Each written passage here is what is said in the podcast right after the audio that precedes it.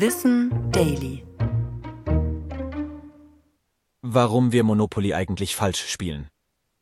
Es ist ein absoluter Klassiker und steht wie kein zweites Gesellschaftsspiel für Kapitalismus. Alle versuchen, mit Immobilien ein Vermögen einzusacken und andere in die Pleite zu manövrieren.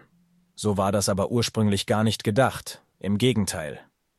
Elizabeth McGee wollte mit dem Spiel um 1900 nämlich genau diesen Kapitalismus kritisieren. Sie war Georgistin. Diese Wirtschaftstheorie machte Landeigentum und Monopole für die Armut in den Städten verantwortlich. Als bekennende Anhängerin wollte Elizabeth diese Auffassung verbreiten und entwarf The Landlord's Game. Bei Spielvariante 1 wurden alle Mitspielenden belohnt, wenn einer Geld eingenommen hatte.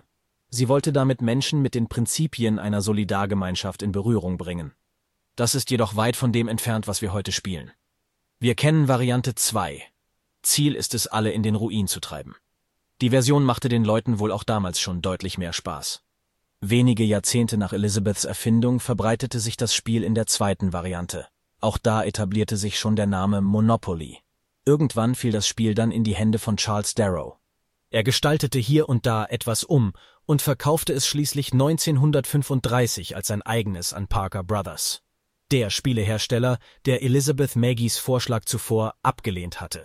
Die Rechte sicherte sich Parker Brothers aber noch schnell. Und Elizabeth Maggie trat ihre Rechte am Spiel für magere 500 Dollar ab. Für ein Spiel, das später Gewinne in Milliardenhöhe einbringen sollte.